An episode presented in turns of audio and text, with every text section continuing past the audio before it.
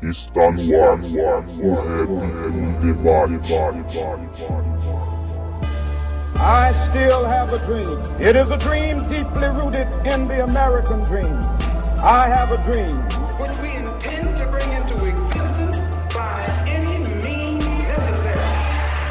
Mediante la lucha revolucionaria, la esperanza de un mundo mejor.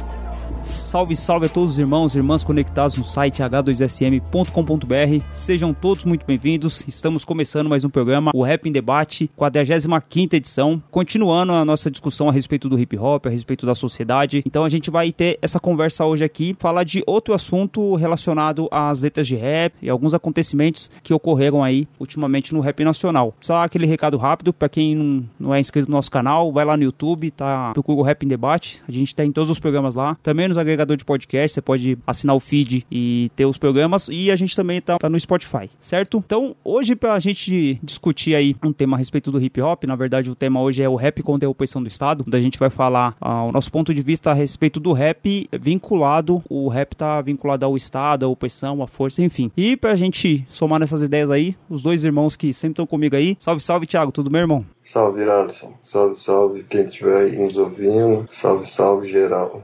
Da hora. Mesmo, Thiago, seja muito bem-vindo no novamente. E hoje, retornando aí, já tinha uns programas que ele não participava, mas hoje tá retornando aí. E pra dar uma força pra gente, contribuir com as suas ideias. Salve, salve, Jeff. Tudo bem, irmão? Salve, salve, firmeza total. Boa noite aí pra todo mundo. Bom dia ou boa madrugada, né? Pra quem tá na sintonia. E é nóis.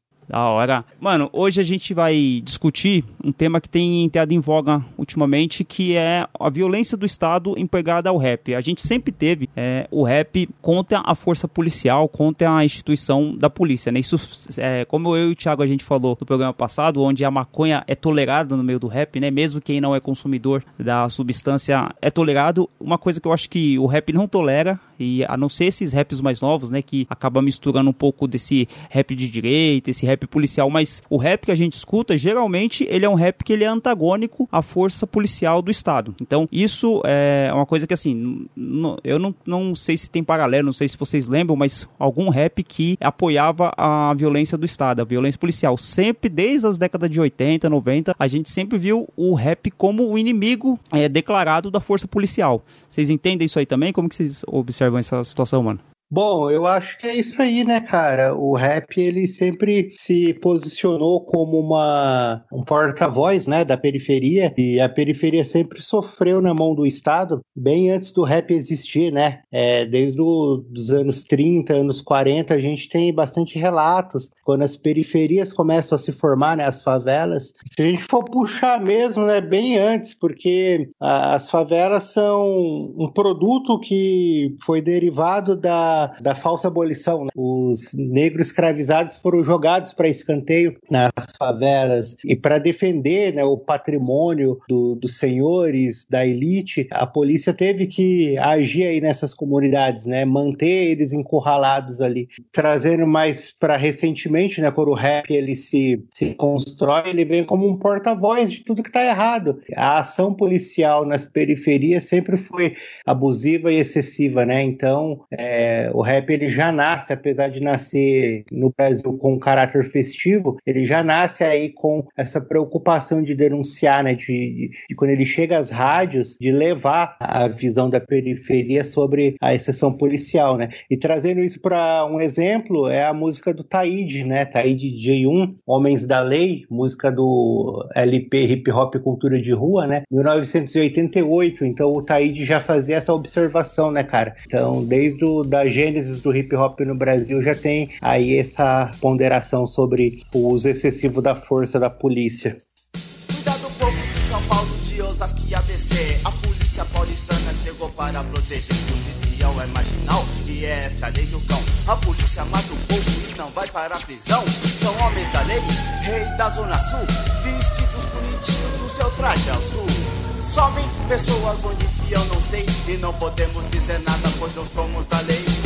Oh meu Deus, quando vão notar que da segurança não é apavorar. Agora não posso mais sair na boa, porque ela me para à toa. Adianta. Essa música do Taíde, eu e o Jeff trocou ideia sobre ela. Quando o Jeff participou a primeira vez aqui do Rap in Debate, né? Quando ele foi entrevistado, a gente falou dessa música. É uma música de 88, né? Que foi quando foi, o LP foi lançado. É uma música que ela é bem incisiva, né? Ela ataca verdadeiramente ali. É, a gente fala bastante do- dos grupos da década de 90, mas fazer o que o Taíde fez ali no final da década de 80 com essa música aí é bem importante. Mas antes de entrar nesses pormenores aí da questão do rap contra a, a violência do Estado, eu vou passar a palavra pro Thiago, mas quando a gente tá falando de violência do Estado, tem um autor, é, o Max Weber, que é um sociólogo alemão, né? Ele é do tripé ali da sociologia, tem o Weber, o Durkheim e o Marx. O Weber, no livro chamado Política como Vocação, né? Que não é o livro mais famoso dele, o mais famoso é A Ética Protestante o Espírito do Capitalismo, mas nesse livro, A Política como Vocação, o Weber, ele faz o, essa expressão, né? O monopólio da violência, onde ele diz que o Estado, como regulador das ações sociais, regulador da- das pessoas e da vida das pessoas, ele é o único que pode agir legitimamente com a violência. Então, quando a gente está falando é, sobre um policial agir na, na periferia, é uma investidura que ela age legitimamente no sentido da lei. Então, o policial ele pode agir com violência porque ele está investido da legitimidade do Estado e com isso ele pode fazer as agressões, fazer as prisões e fazer toda a- aquela coisa porque ele está utilizando essa violência é, original do Estado. Tiago, você estava estudando um pouco a respeito da, da questão da violência, né? Então, a gente, a gente geralmente atribui a violência como um fator negativo. Então, dentro da legalidade, quem pode usar essa questão da violência é só o Estado. Mas dentro de alguns pensadores revolucionários, né? Dentro do- de alguns pensadores até de esquerda, a violência, é, até o Malcolm fala isso, é, não confunda a reação do oprimido com a violência do opressor, né? Então, ele está falando isso porque é pertinente do povo se rebelar contra a violência do Estado e esse uso também é legítimo. Então, na medida que você estava falando aqui, né, da legitimidade do Estado, né, como ele tem o poder de agir com, com a violência, a primeira coisa que a gente deve se questionar é a quem serve esse Estado, né?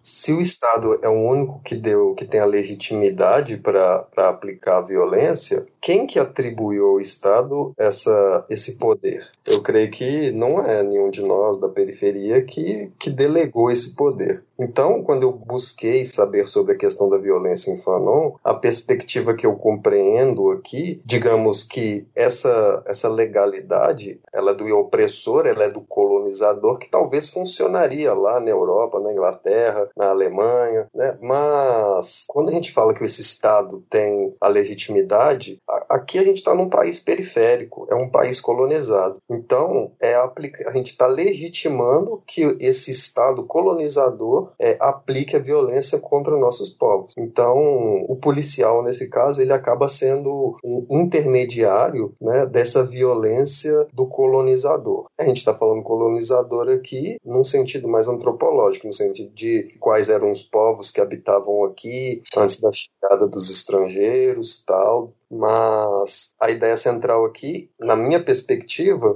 é que essa violência do Estado ela é continuidade da violência do colonizador. Ela é uma mera continuidade. O policial é, ele é só um, um mediador, ele é só um, ele é um porta-voz da violência do colonizador que, ou do, do capitalista. E nesse processo, qual que é o discurso em torno do policial? É o discurso em torno do, do proteger vidas, salvar, né? E qual que é o maior a maior expressão que isso é uma mentira é a forma com que a polícia atua nas favelas, como que ela reprime os professores, como que ela reprime as greves, como que ela reprime as rebeliões. Então ela deixa muito claro a qual poder ela serve. E aí os vencidos eles não têm muita voz. Então o rap, eu acredito que ele emerge nesse cenário, né, num período em que a juventude da periferia não tinha voz alguma. E aí a, o rap ele surge para denunciar exatamente que a polícia não está aqui para proteger ninguém. Ou se ela estava a proteger, ela tem uma pessoa muito específica para quem ela vai proteger, que não somos nós. Então, a partir do momento que o rap começa a fazer esse questionamento, ele de, desmascara essa política do opressor, de que o policial está aqui para nos proteger. Então, o rap tem um papel fundamental né, nessa denúncia. Então, acho que isso também não pode ser perdido. Enfiando bala em pulmão de PM, cuzão, eu não. Tô firmão, expressão, vingança maior. Se tiver próxima vez, quem sabe cê vira pó só. É revoltante, frustrante ser enquadrado. Desnecessário ser agredido por moleque fardado. Desorientado, despreparado, mal acostumado, autoritário. Soldado do inferno arrombado. No corre louco, bem de olho, não tô nesse jogo Não tô de bobeira. Triste saber que o alimento vem da cena do louco. Que também são ladrões e matam se não tem suborno.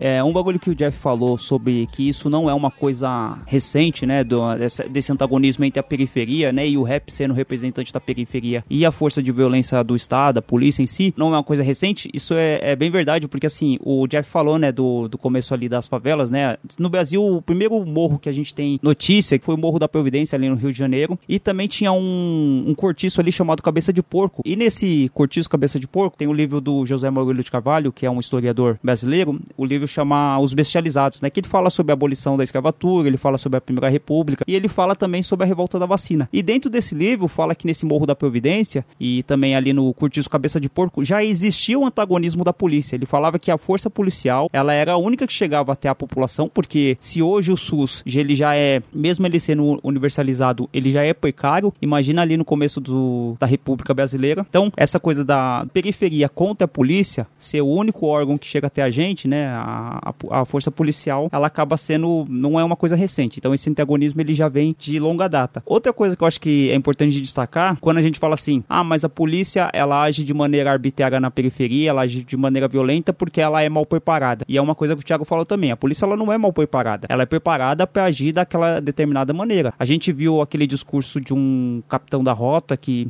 ele falava que você tinha que agir de maneira diferente nos jardins e de maneira diferente na periferia. Aquilo ali é uma luta de classes escancarada. Então, essa coisa de que a polícia é mal preparada, essa coisa que a polícia ela faz o papel dela porque os policiais ganham mal e porque tudo isso, a gente sabe que tem a, a escassez, a precariedade, tudo isso da instituição policial, mas a gente não pode descaracterizar a principal função dela, que é fazer a manutenção dessa luta de classes e fazer a manutenção de quem tá vencendo essa luta de classes, né? Então, acho que é importante isso, mano. Acho que é isso mesmo, né, cara? Só me veio na mente um, um trecho de uma letra, né, do Planet Hemp, que fala exatamente isso, né? Servir a quem e proteger de quê, né? Que é o lema da polícia e fica essa dúvida no ar, né? Servir a quem e proteger de quê? A gente sabe bem o que é, né? A, a gente que eu digo assim, a gente que se propõe a estudar, tem uma certa consciência de classe, né? Estamos eternamente aprendendo. É, o, o brasileiro em si, que não tem tanto assim essa visão, né, cara, acaba se iludindo. Como resultado disso é o discurso de ódio, né, que o Bolsonaro pregou para se eleger e, e, foi eleito em cima disso, né, dizendo que vai acabar com corrupção, com vagabundo, com delinquência, etc. E muita gente comprou acreditando num Brasil mais seguro, né, na mão de uma milícia armada aí promovida por ele. Em entrevista ao portal UOL, o tenente-coronel Ricardo Augusto Nascimento de Melo Araújo, que assumiu recentemente o comando da rota, afirmou que os PMs devem atuar e falar com moradores de forma diferente, dependendo do local da abordagem, em áreas nobres ou na periferia. É uma outra realidade. São, são pessoas diferentes que transitam por lá. Se ele for a, a abordar a pessoa é, da mesma forma que ele abordaria uma pessoa aqui nos jardins, ele vai ter que dificuldade. Ele não vai ser respeitado. Da mesma forma, se eu coloco um da periferia para lidar, falar com a mesma forma, a mesma linguagem que uma pessoa da periferia fala aqui nos jardins, ele pode estar tá sendo grosseiro com a pessoa dos jardins ali que está andando. Até a forma de falar. O policial ele tem que se adaptar àquele meio que ele está naquele momento. O tenente-coronel assumiu há cerca de 20 dias o comando da rota. Ele afirma que os policiais militares devem ser temidos, mas não pelos chamados cidadãos de bem. Pesquisa Datafolha realizada em novembro de 2016 apontou que 70% da população sente que as polícias cometem excessos de violência. Mais da metade da população, 53%, teme ser agredida por policiais militares. Beleza, mano. Então, a gente falou sobre o que é a violência do Estado, como que é esse antagonismo entre o rap e a opressão, entre a polícia, né? Não a polícia, o policial em si, individual, mas a estrutura policialesca que o Estado brasileiro tem, que é a polícia que mais mata no mundo, enfim, também a polícia que mais morre, né? Então existe essa problemática aí. Mas assim, falando do rap em si, a gente teve um caso recente que foi o Salvador da Rima, que teve a polícia entrou na casa dele ali, saiu nas redes sociais ali, né? Então, e o Salvador da Rima é um rap ele é bem, bem jovem, né? O Salvador ele tá em evidência hoje e eu não quero cometer nenhum tipo de personalismo a respeito é, de quem é o Salvador, né? Porque as pessoas podem falar assim, ah, mas o Salvador ele faz uma música que é diferente dos grupos antigos. Esse tipo de comentário que pode surgir e eu não vou entrar nesse mérito porque assim, mano, o Salvador ele pode não fazer a música que eu escuto, mas eu não posso negar que o Salvador ele faz uma música de protesto, ele faz uma música que é oriunda da periferia e, mano, se a polícia tá entrando na casa do cara para fazer aquele tipo de situação, porque ele não tá agradando o, a, o Estado. Então, assim, pode não ser a música que eu estudo, mas eu não vou negar que o fato do Salvador ter sido repreendido ali, ter sido agredido pela polícia, faz com que ele seja um representante da cultura hip hop e o rap seja atacado ali. Ah, cara, é, é, é foda, né? Porque o Brasil ele vive ciclos, né? É, o hip hop dos anos 90 ele era muito atacado pela polícia, tem inúmeros casos, inúmeros relatos. Aí depois ele se abre um pouco pro mainstream, ele entra na televisão, ao mesmo tempo que é, a força das rádios, das gravadoras deixam de contribuir para o sucesso de uma música, né? Porque a gente entra na era digital, né? Dos streams, e aí dá uma, uma falsa sensação de que o, o bom convívio do rap com a sociedade, ele tá de boa, né? Tá firmão e que a repressão policial, né, aquela coisa truculenta que a gente vivia nos anos 90, a gente não viveria mais. E quando acontece casos como esse do Salvador da Rima, é lamentável. É, eu particularmente não conhecia ele, não conhecia o trabalho dele, mas não é isso que está aqui em pauta, né? O que está em pauta é um jovem de periferia que faz uma música, tenta sobreviver aí da sua arte, sendo atacado covardemente pela polícia, né? É, os vídeos viralizaram, choveu nas redes sociais, não é possível que alguém não tenha ciência desse caso. Porque o que houve ali foi uma covardia, né, cara? Tipo, eles usando o que eles têm, né, que é a força, o armamento, né, a autoridade para humilhar, né, porque tudo aquilo foi uma humilhação com, com o jovem. E a gente viu, né, que com esse governo, muitos grupos, né, muitas entidades começaram a ser atacadas dessa forma. É, teve um caso de uma reunião de mulheres, né, que estavam promovendo ali um encontro e a polícia foi lá para ver o que estava acontecendo, uma forma de cercear mesmo, né, então a, a a gente começa a entrar assim numa era desse governo, né? Já estamos aí indo para o final dele, né? Pelo menos eu espero que ele não se renove, mas talvez seja uma hora assim do, do, desse governo fascista mostrar o que ele realmente é fascista, né? Porque ele vem dando amostras brandas, entre aspas, né? E eu acho que ele vai engrossando à medida que ele vai se aproximando do final para deixar uma marca, né? Para dar o, aquilo que ele prometeu, que ele vem cumprindo, né? Ele não está deixando de cumprir tudo que prometeu em campanha, mas talvez ele queira dar um presente mais efusivo para seus eleitores. Mas voltando ao caso do Salvador, é, é isso, né, cara? É uma amostra assim de que é, um jovem que está fazendo música, está fazendo arte, ele não pode, ele tem que se submeter a subempregos, né? Tem que trabalhar em, em empregos que pagam pouco, em aplicativos e não sobreviver da música, porque se isso acontecer, é, vai ter alguém ali para repreender, né? Pelo menos essa é a leitura que eu faço, é isso que dá a entender desse episódio. Porrada, muito grito, muito choro na vizinhança. A tropa do terror em forma de segurança. Vamos ver hoje quem vai ser o escolhido. Seja quem for, tá fudido. Pegou o RG, puxou a minha capivara. Sai fora, negão! E o tapa rola na cara. Direitos humanos, cadê? Lei constituinte, essa porra da velório. No dia seguinte, destruiu muita família assim que você ferra.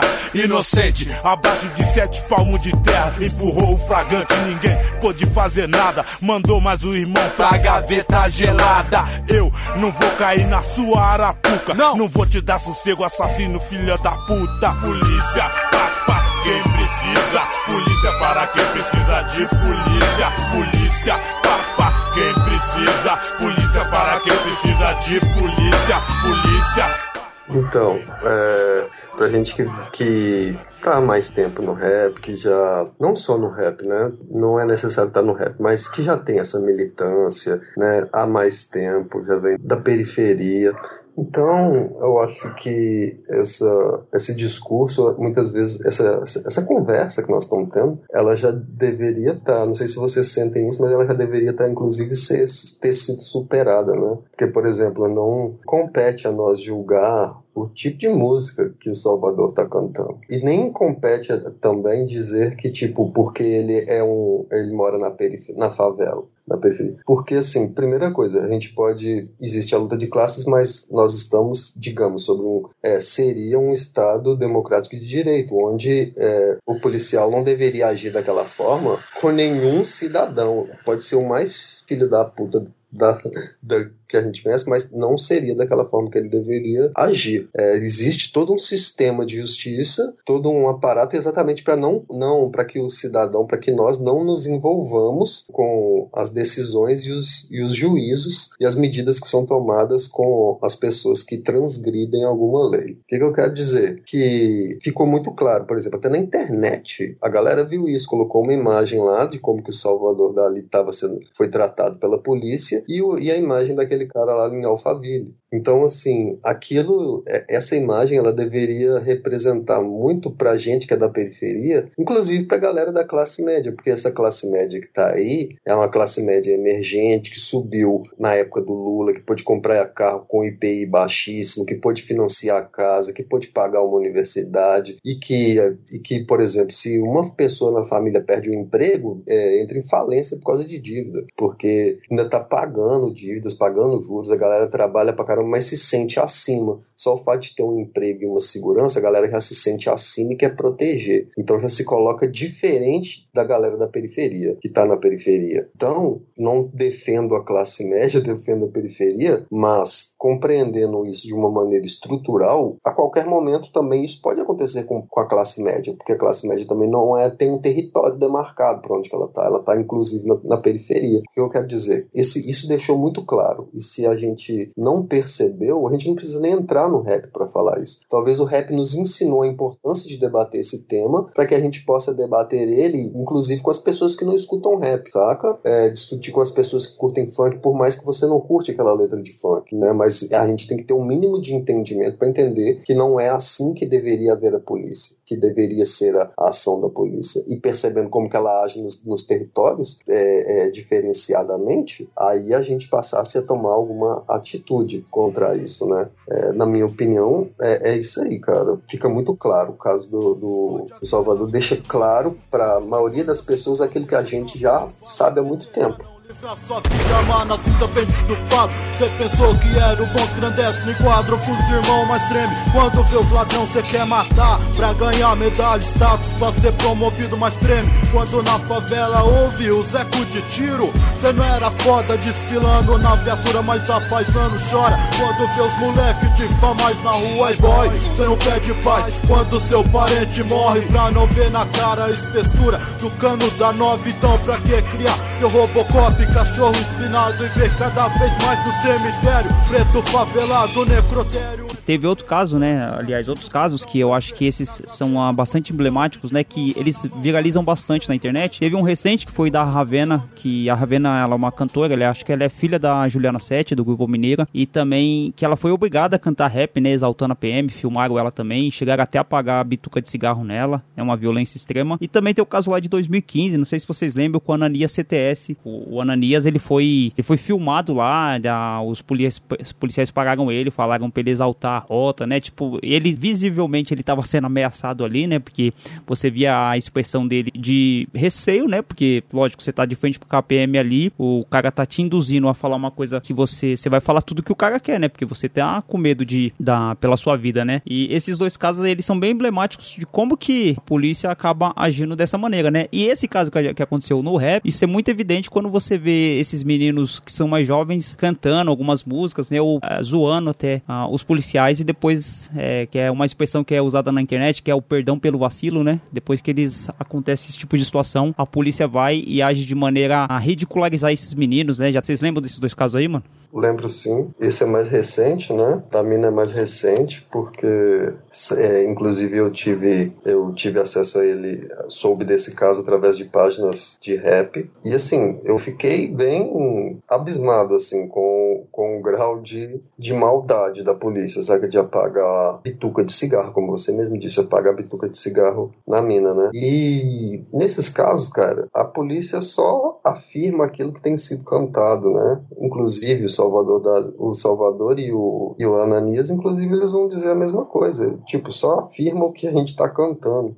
Isso deveria ser mais uma razão para que a sociedade escutasse o que o rap está dizendo. Isso só afirma para a gente a importância do rap quando ele toca na, na verdade, né? quando ele toca nas feridas quando ele está, quando ele incomoda, quando ele mexe em algo que o sistema não quer mexer. Então acontece isso. Então, quando a gente, por exemplo, o caso do Ananias, você mesmo disse, é um caso emblemático. E ao mesmo tempo que ele vai mostrar para gente que é, a polícia é tudo que o Ananias diz, ela também está mostrando o quanto que o que o Ananias fala incomoda e mostra que a gente tem o poder de mexer em algumas coisas. Na minha opinião, tudo isso tem, tem dois lados tem um lado que vai mostrar claramente a letalidade, a força e o poder do sistema através da polícia e vai mostrar também o poder que essa juventude tem de estar tá denunciando, de estar tá batendo de frente e que eles não estão errados no que eles estão falando.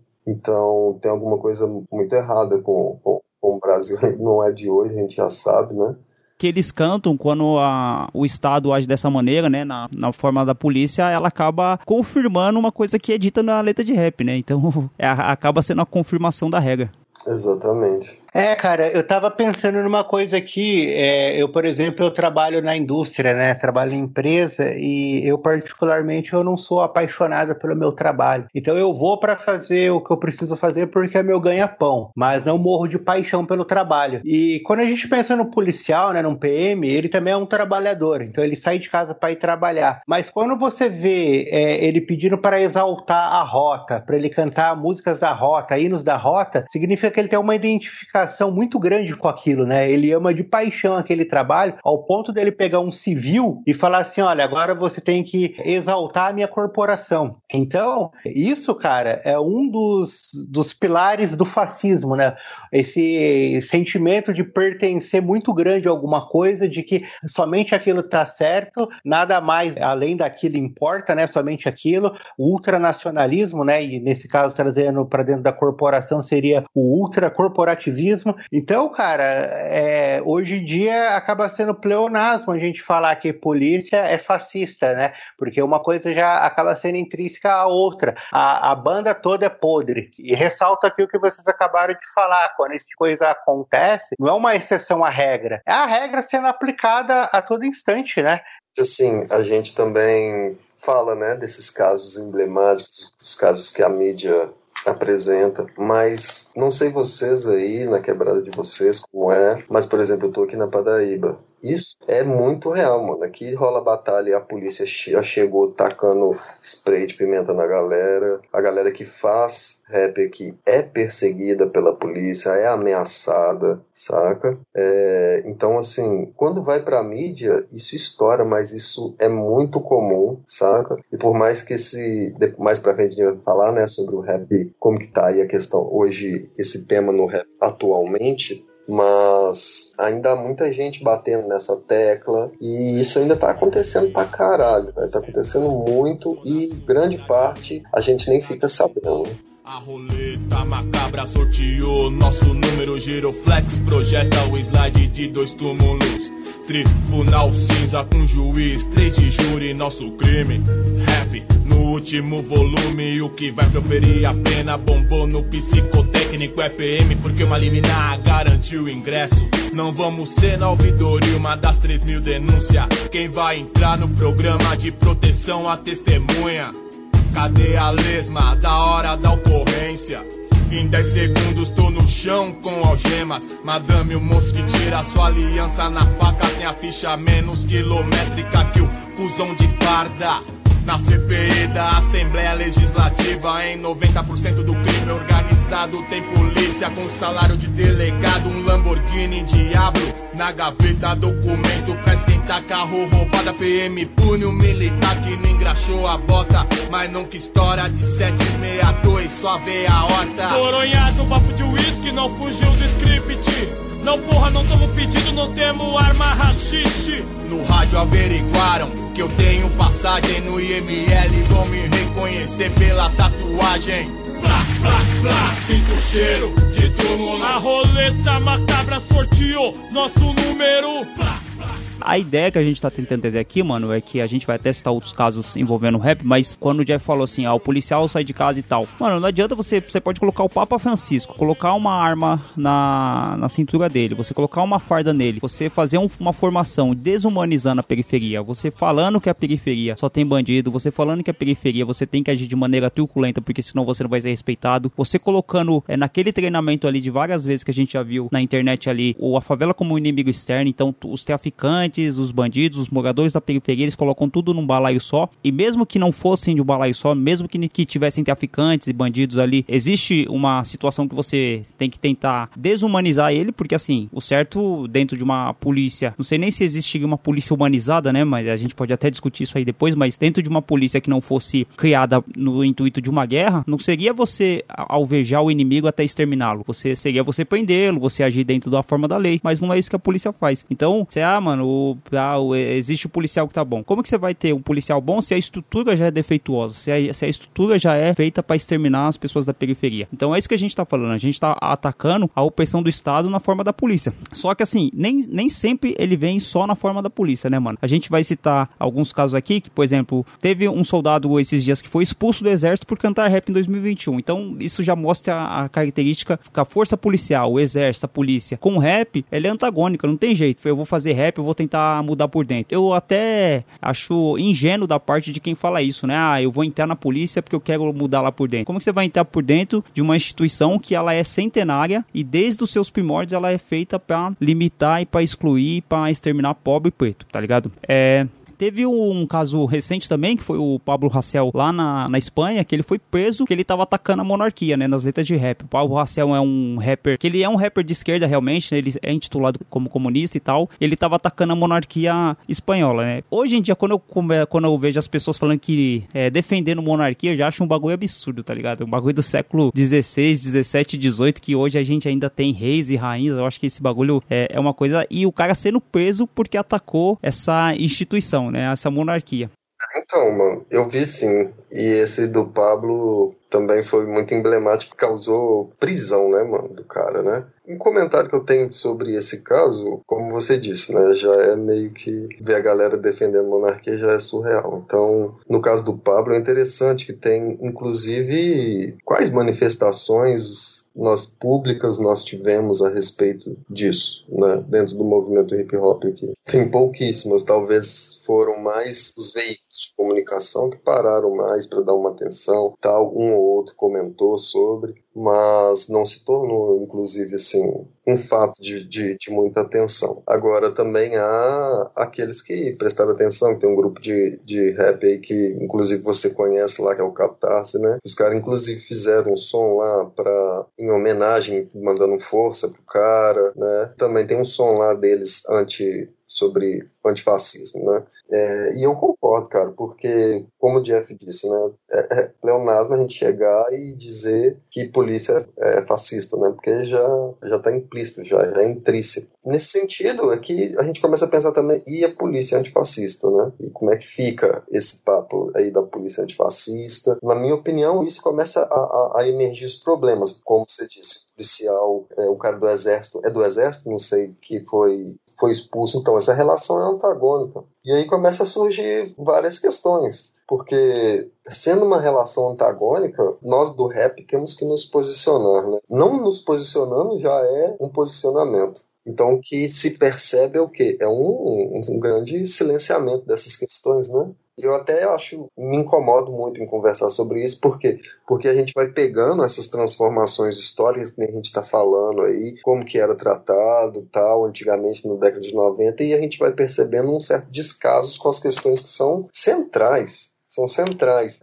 talvez essa dimensão da luta do rap, do hip hop que está ali, que é bater de frente com a polícia, isso é algo que traz muito engajamento para a juventude, porque a juventude sofre com isso o tempo inteiro nas periferias. E elas falam e não são escutadas. Quando elas conseguem falar, as pessoas acham que a periferia, essa, a juventude da periferia que é, que é do crime, que, é, que, que não estuda, que sei lá o que, vários aqueles estereótipos, né? Então, o, o rap ele deve manter-se falando sobre isso, né, deve utilizar esses casos exatamente porque não acontecem só com os rappers. Inclusive para trazer a juventude para esse debate. Tem que trazer a juventude para esse debate, porque ela que sofre com isso. É, o caso da Ravena. É um exemplo muito claro disso, que, é, que ela é menor de idade. Olha só como é que um, a galera que já tem 25 anos de hip hop, sabe, de rap, de correria aí, não consegue ver o que, que essa juventude está passando, saca? Então, assim, às vezes a gente centra também nosso debate sobre figuras, né, ou personagens que estão aí na mídia. Né?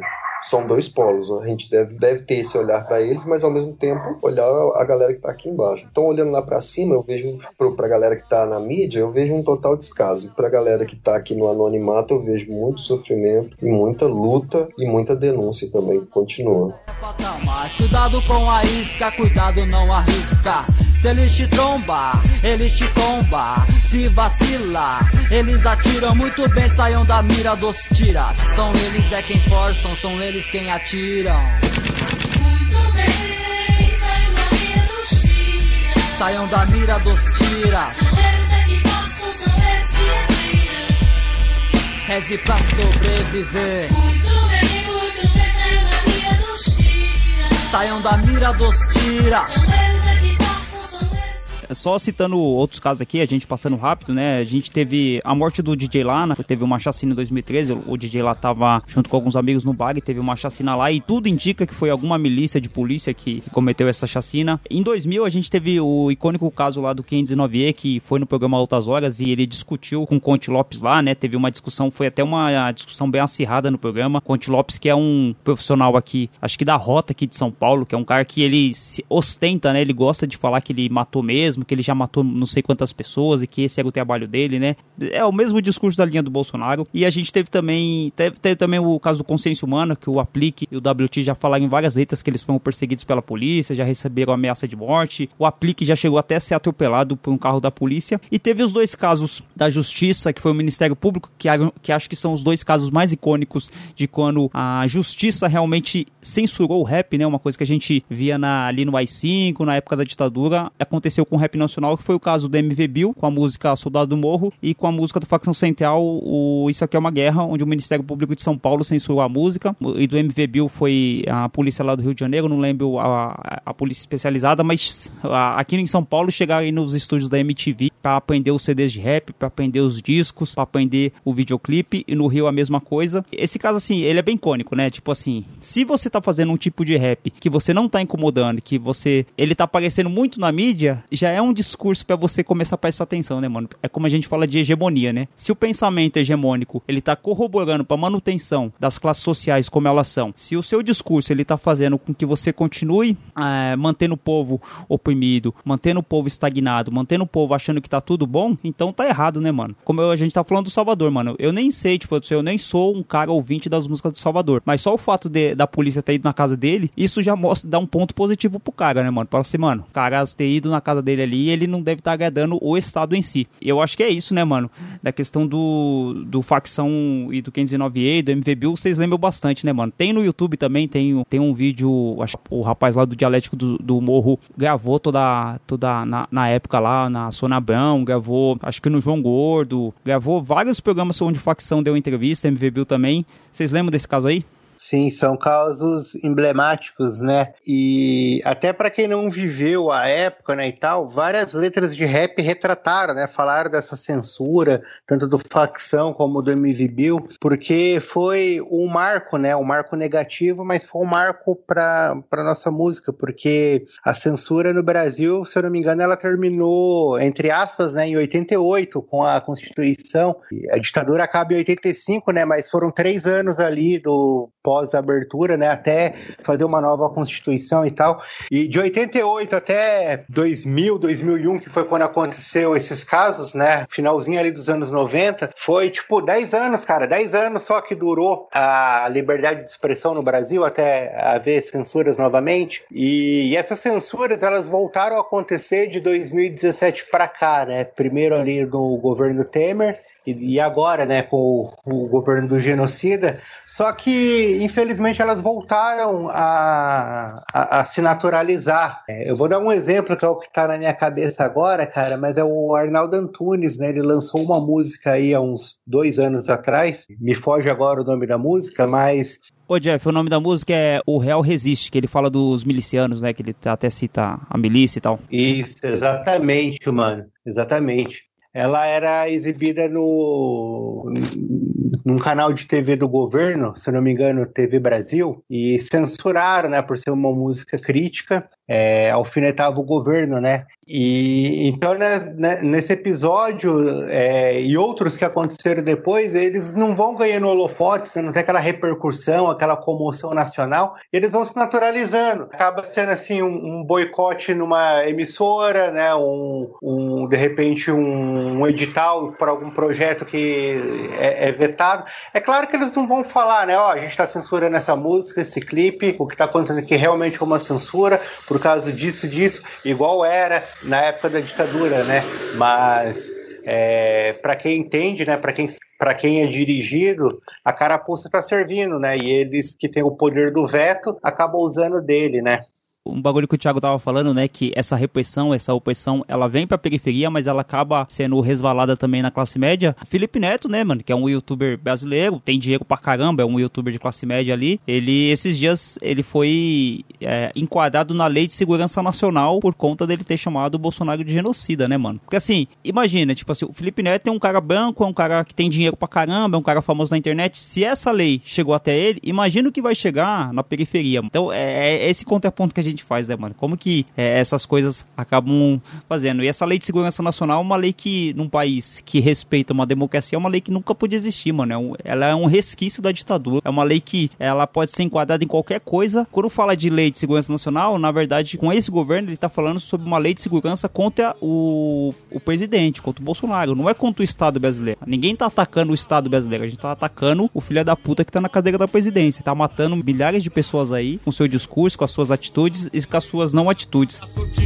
Nosso número Lei 9455 Tortura da Romão Gomes Se a TV chocar opinião pública Cultura desde o século 19 intacta Pro escravo da 20 Aqui 200 chibatadas Dói de ditadura 6485 No tapete sumia mais um preso político. Gambé matou inocente, tem pena administrativa, suspensão de 30 a 90 dias. Yeah. Já o parente que interdita a rua com pneu queimado pega 10 anos por associação ao tráfico. Até o Thiago falou, né? Tava falando sobre a polícia antifascista, né? A política reformada, a polícia reformada. A gente tem várias pessoas famosas aí que estão tentando reformular a cara da polícia, né? Então a gente tem um que tá bem bastante evidência, que é o delegado da Cunha, mas a gente tem o Orlando Zaccone, a gente tem o Coronel Ibis de Souza, que foi até, acho que candidato a vice-prefeito é, lá, lá pelo PSOL.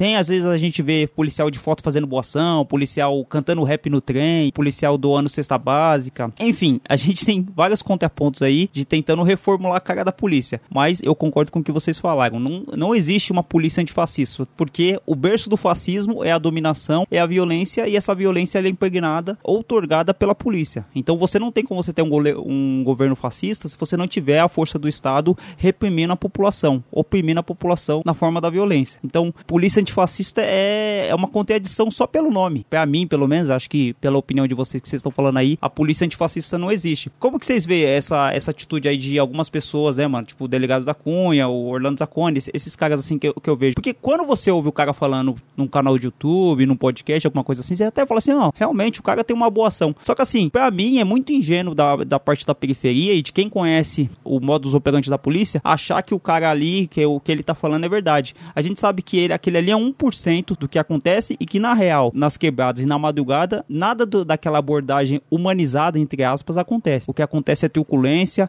é tiro nas costas, é tapa na cara, é tudo aquilo, né, mano?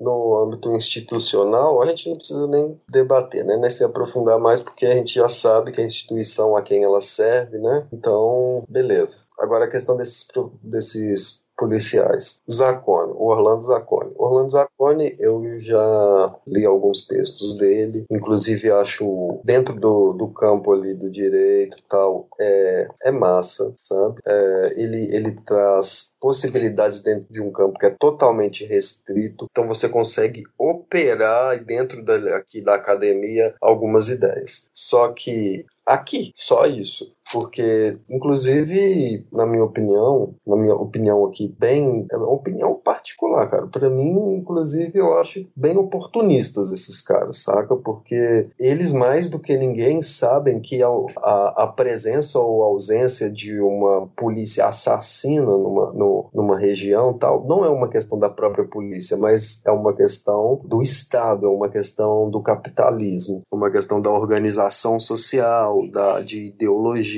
né, de poder. Então, o policial ele pode, eu até acredito que muitos tenham boa fé quando eles façam isso. Eu acredito. Eu acredito que alguns tenham boa fé. Outros não, outros eu acho que eles estão querendo se promover, saca? A questão é, não, não, não dá para ficar julgando a fé desses profissionais, tem que julgar as ações concretas dele. Então, as ações concretas é, por mais que o cara distribua é, cesta básica tal, se o cara quer contribuir dessa forma, por que, que ele foi ser policial? Por que, que ele não foi buscar ser professor numa creche? Possibilidades, né? O cara vai fazer um concurso para polícia, ele tem condições de fazer concurso para outras questões também, saca? Mesma coisa, quando, quando o cara vai pro tráfico, o que, que a sociedade geralmente diz? Vai capinar um lote. E eu fico muito pensando capinar um lote, ou seja, joga um cara para uma profissão precarizada, saca? Hiper precarizada, tá ligado? Que nem é profissão, para uma atividade, né? Então, é, é a mesma coisa que eu diria para esses profissionais. Aí agora, agora eu usaria esse argumento, falar assim, poxa, por que você não foi fazer outra coisa? Vai capinar um lote. Você não quer ter a morte como a sua atividade, o sucesso como o ápice do seu bom trabalho,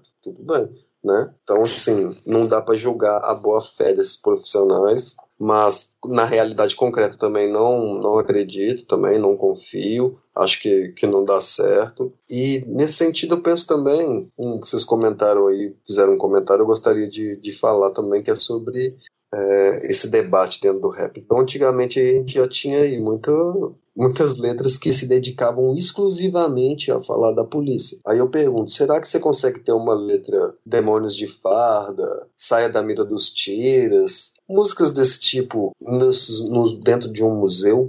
Será que isso é uma música que eles querem colocar? Então já existe essa censura da própria da, da sociedade aí, já existe a censura já institucional. Então, por que, que a gente, o cara hoje em dia ele gasta, faz um álbum de 30 minutos e não debate essas questões? Fala das questões que ele vive e, e ainda chega a ponto de colocar nós críticos do hip hop enquanto o problema do hip hop, saca? Como, não como se o, nós estivéssemos é, é, resistindo a essas transformações. Então eu acho muito complexo como que se transformou, como que ocorreram essas transformações dentro do hip hop, saca? Porque se antes o discurso era bater de frente com a polícia e era massa bater de frente com a polícia, era uma questão inclusive de orgulho, de não abaixar a cabeça, de não ter que abaixar a cabeça mais, ou de como o Ananias, abaixa a cabeça aqui, mas ali na, na letra eu denuncio, né? eu faço o contrário, eu me vingo. Não tem mais isso. Não tem mais espaço para isso, para quem quer aparecer. Mas o que quer dizer, o que não quer dizer que também que é, esses raps também não estejam sendo produzidos fora da mídia. E talvez por isso esses rappers não vão estar na mídia. Esse rap não vai aparecer na mídia, não vai tocar em museu, saca? Deve ser por isso, provavelmente por isso. Então, como vocês disseram aí, se o rap está sendo bastante assimilado, é porque ele ele tá falando de algo que é comercial, mas é que não, não é algo que, que seja substancialmente importante para a gente, sabe? Então, eu acho que a ausência do, dessa, dessas temáticas ainda está dentro daquilo que da, do, da docilização do discurso do hip hop, né? Então, pra gente se aparecer na mídia e tal, ser famoso, não dá para falar da polícia da forma que se falava a realidade cruel. Eu acho que tem um ponto aí, né, cara, que a gente já até debateu em outro episódio do podcast, que é a questão do topo, né? Hoje em dia, muitos moleques começam a fazer rap e visam essa questão de estar no topo. Existe até youtubers, né? Existe, tipo, escolas ensinando aí o tal do sucesso, né? Como que tem que ser uma letra, qual que tem que ser a estrutura dela. Para um rap fazer sucesso, né? Ele tem que ter, além dele ter um tempo curto, né? Ser o radiofônico, apesar de não ser preparado para o rádio, mas ele tem que ser ali radiofônico, tem que ter um tempo curto.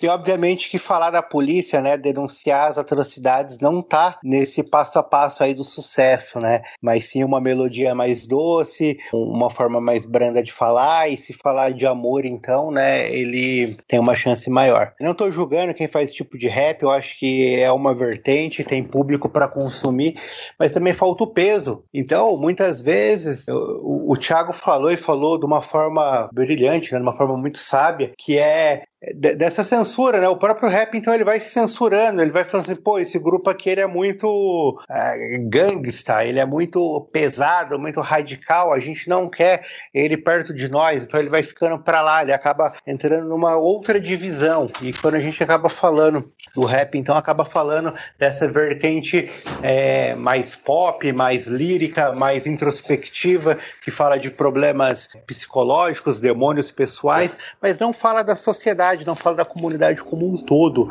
E muito disso tem a, tem a ver com a forma de encontrar pessoas que têm problemas parecidos com o seu, né? Você falar, por exemplo, de depressão, que é um tema super importante, ou de como o dia a dia ele é, ele é farto, ele é terrível, né? É, você consegue abranger um universo maior. Por quê? Porque você consegue falar com a periferia e consegue falar com a classe média. Agora, quando você fala sobre apanhar da polícia, você está falando para a periferia, né? Porque não é a classe média que costuma apanhar aí numa repressão, numa batida. Então, é esse o contraponto que eu, que eu trago também, né? O ponto de vista. a pátria. Mas na verdade não passam meus vezes canalhas fazem nas delegacias. Seus reinados, comando a blitz, agentes suspeitos. Lideram ousados esquemas de extorsão. Mas por trás se esconde toda a corrupção. Eles estão nas ruas e muitos vão dizer que eles vieram pra nos proteger. Mas se verem o suspeito, não querem nem saber. Primeiro atiram, sem ter o porquê. E se você os denunciar, uma bala na cabeça você vai levar. É por trás das câmeras da A polícia diz, diz, nos proteger. Mas a norteagem é o contrário. Jeff falou uma parada aí massa, né? Porque quando fala de polícia, né, hoje em dia, fala, a gente pode encontrar aí sim uma galera falando, mas percebendo como que se fala, né? É muito, é muito fácil falar sobre, sobre a polícia utilizando determinados termos, vamos supor. É muito fácil você, é, um rapper, falar o que ele quiser dentro de uma letra e no final ele diz, dizer que rola um genocídio da juventude negra na periferia, saca? Então, assim, quando você fala rola um genocídio, tá, você tá fazendo uma denúncia, mas isso acaba sendo um, um clichê, um chavão, assim, uma palavra onde você vai encaixar para onde quem olhar não falar que você não vai estar tá tendo um discurso de confronto, saca? Então, muitas vezes eu vejo a galera falando sobre isso, mas falando exatamente dentro desses termos que muitas vezes impedem a gente de enxergar, vamos supor, a bituca de cigarro sendo apagada na, no rosto da menina, saca? Então, assim, falar de polícia, como que fala? Fala de, de uma forma bem limitada, né? Inclusive, eu tava é, com um parceiro aí, eu tava procurando, entendendo sobre nos artigos, né, da academia, o que que é, o que que a academia entendia como rap combativo. E eu achei muito interessante, cara, porque, assim, os estudos, eles colocam o rap combativo como o rap dos anos 90 saca? É rap combativo, rap de protesto, né? Insurgente, algo desse tipo. Como o, o Nacionais na década de 90, quando ele estava lá fazendo aquelas denúncias pesadas, coloca isso como combativo. E ao mesmo tempo, tem outros que já colocam, vamos supor, o Emicida, Criolo, outros rappers que não deixam de ser combativos, né? Não deixam de ser, mas que já tem uma outra pegada, que já são bem mais liberais, bem mais liberais. Então, a, a própria ideia que se que rola através do que é um rap combativo, talvez já não se sustente mais. É o que eu quero dizer, porque a gente não pode entender o rap mais esse midiático como sendo o rap, um rap combativo realmente que vai falar da polícia da forma que se, que se espera. Né? O Jeff disse bem. Ah, é, também não sou contra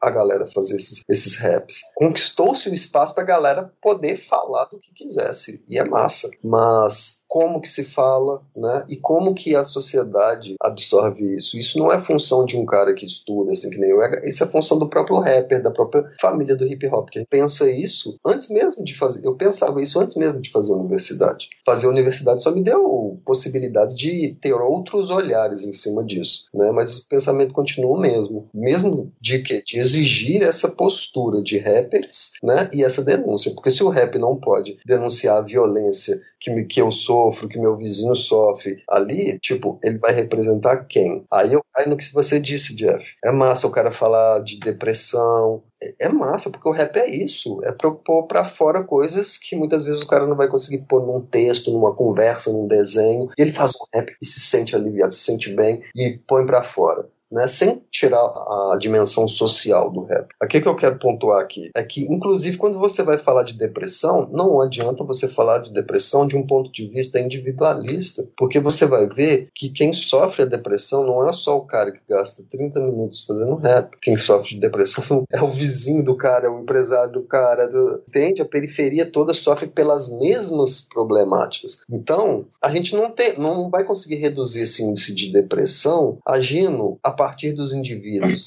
havendo cada indivíduo que está em sofrimento, mas sim compreendendo o social que está fazendo com que os indivíduos sofram. É, sendo mais direto, não adianta para mim olhar um rapper e ver ali um sintoma de, de depressão. Eu tenho que olhar para a sociedade e ver como que ela faz aquele rapper ficar depressivo. E é esse movimento que eu tento fazer aqui nesse momento. Né? O Jeff disse muito bem, né? O cara vai lá, faz, mostra e consegue tocar as pessoas que sofrem por isso, que passam por isso. Mas qual direcionamento que, é, que tem dado esses olhares, né? Olha para o problema estrutural, social, ou olha ainda para aquilo que o indivíduo é, em si mesmo está sofrendo? Tático cinza, tático cinza. Sinto medo no momento, me dominando. Desespero cada vez mais me sequestrando. A marca se aproximando, chegando perto. Meu corpo agonizando a um passo do inferno. Você não é ninguém, você não é nada. Sem Deus com você, o seu anjo da guarda. Eu aqui, parado cada vez mais tenso, coração acelerado, as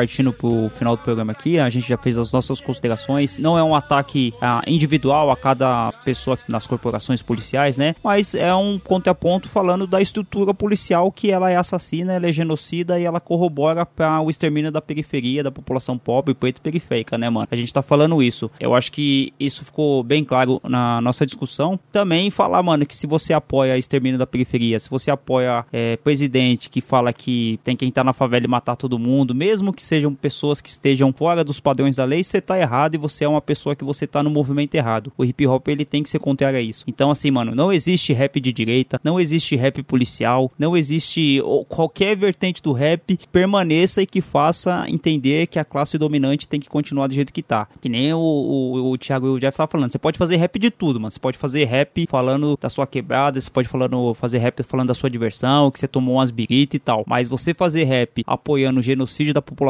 e apoiando quem propaga esse tipo de ideia, tá errado, né, mano? Essa é a minha opinião e eu queria que tanto o Jeff quanto o Thiago dessem as considerações finais aí. Se tivessem dicas culturais aí também dessem. E é isso aí, mano. Bom, mano, é isso aí, né, cara? É, A gente falou bastante aqui, né? Eu acho que foi um papo bem interessante, de bastante aprendizado mais uma vez. E sobre é, a corporação é aquilo: a corporação é podre, né? É uma instituição falida, é uma instituição programada por pessoas que sabem o que estão fazendo para que ela haja da forma que vem agindo, né? E não, não tem boi, o papo é esse. Quando a gente vê alguém tentando passar uma outra imagem, né? Ou é oportunista, como o Thiago falou, ou é alguém que não entende bem o que tá fazendo, ou é alguém até bem intencionado, mas assim, tá no lugar errado, né, cara? Tá, tá completamente perdido. E aí a gente abrange para tudo, né? Existem pessoas assim na classe política, é, na, na religião, em todas as profissões, né, cara? E, e acho que o ser humano ele tem que se encontrar, ele tem que saber, né? Isso me lembra muito aquele papo de direita e esquerda, né? Que a pessoa fala, pô, eu não sou nem de direita nem de esquerda, eu sou pra frente, eu sou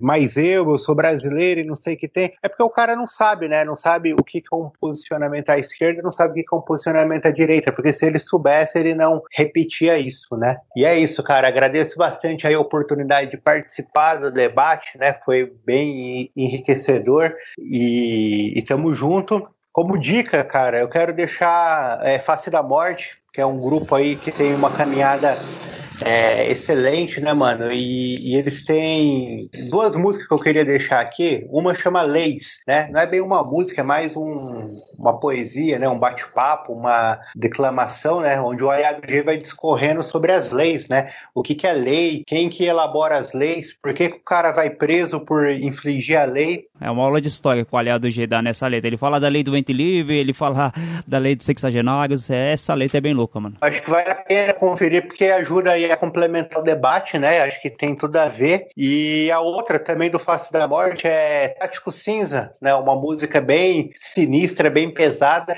E eu falo dela, cara, porque ela, ela transmite assim, uma atmosfera bem densa, né? Uma tensão ali que tá acontecendo. Dois caras ali vendo a viatura chegar e começa a passar um monte de coisa na cabeça deles.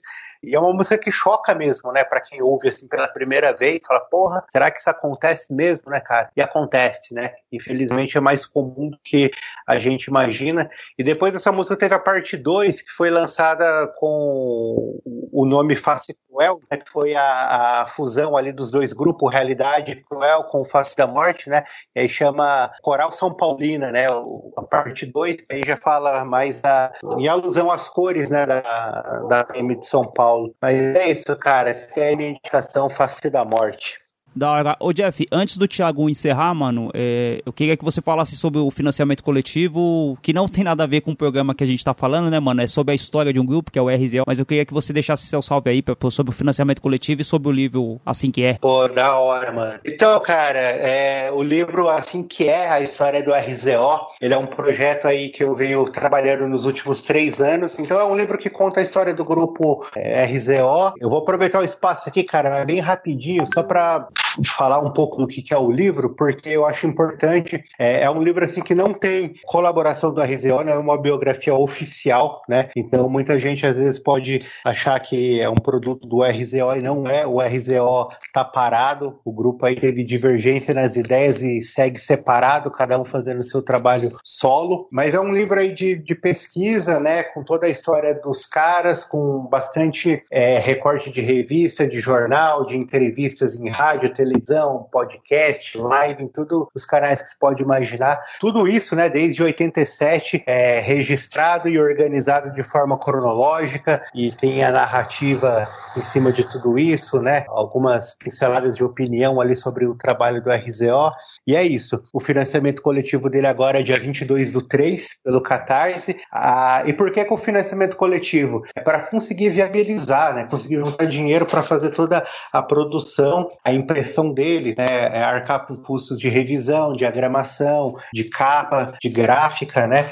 Então, é, a gente aí conta com a colaboração do, dos fãs do grupo, é um trabalho feito de fã para fã, e quem puder chegar junto e ajudar, né? Eu sei que a gente está vivendo um momento difícil de pandemia, de desemprego no Brasil, mas saiba que o livro ele foi feito com muito carinho e pensado aí para chegar preço bacana para todo mundo conseguir ajudar, né? A campanha vai durar três meses, então de repente o cara não consegue ajudar nesse mês, você tem oportunidade no mês seguinte, no outro. E é isso, cara. Agradeço mesmo o espaço. Da hora, Jeff. Você é um trabalhador do rap, mano. Já te falei isso aí que eu admiro sua disposição para estar tá produzindo tudo isso aí. E depois a gente trocar mais ideia a respeito do livro. E, Thiago, deixa seu salve final aí, mano. Sua consideração.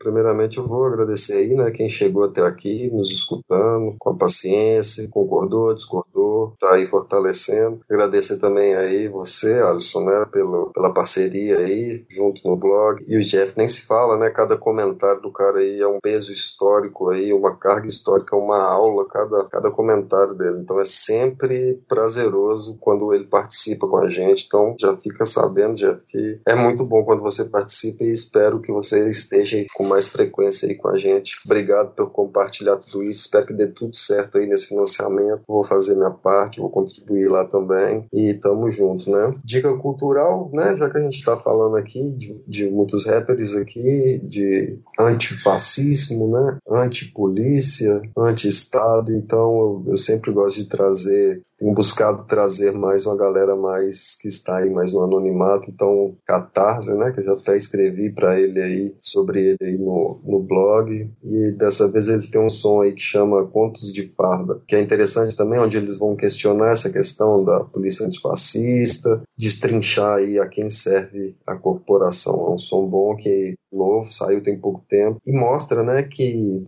os discursos ainda combativos, mais potentes, ainda estão circulando por aí. E é isso.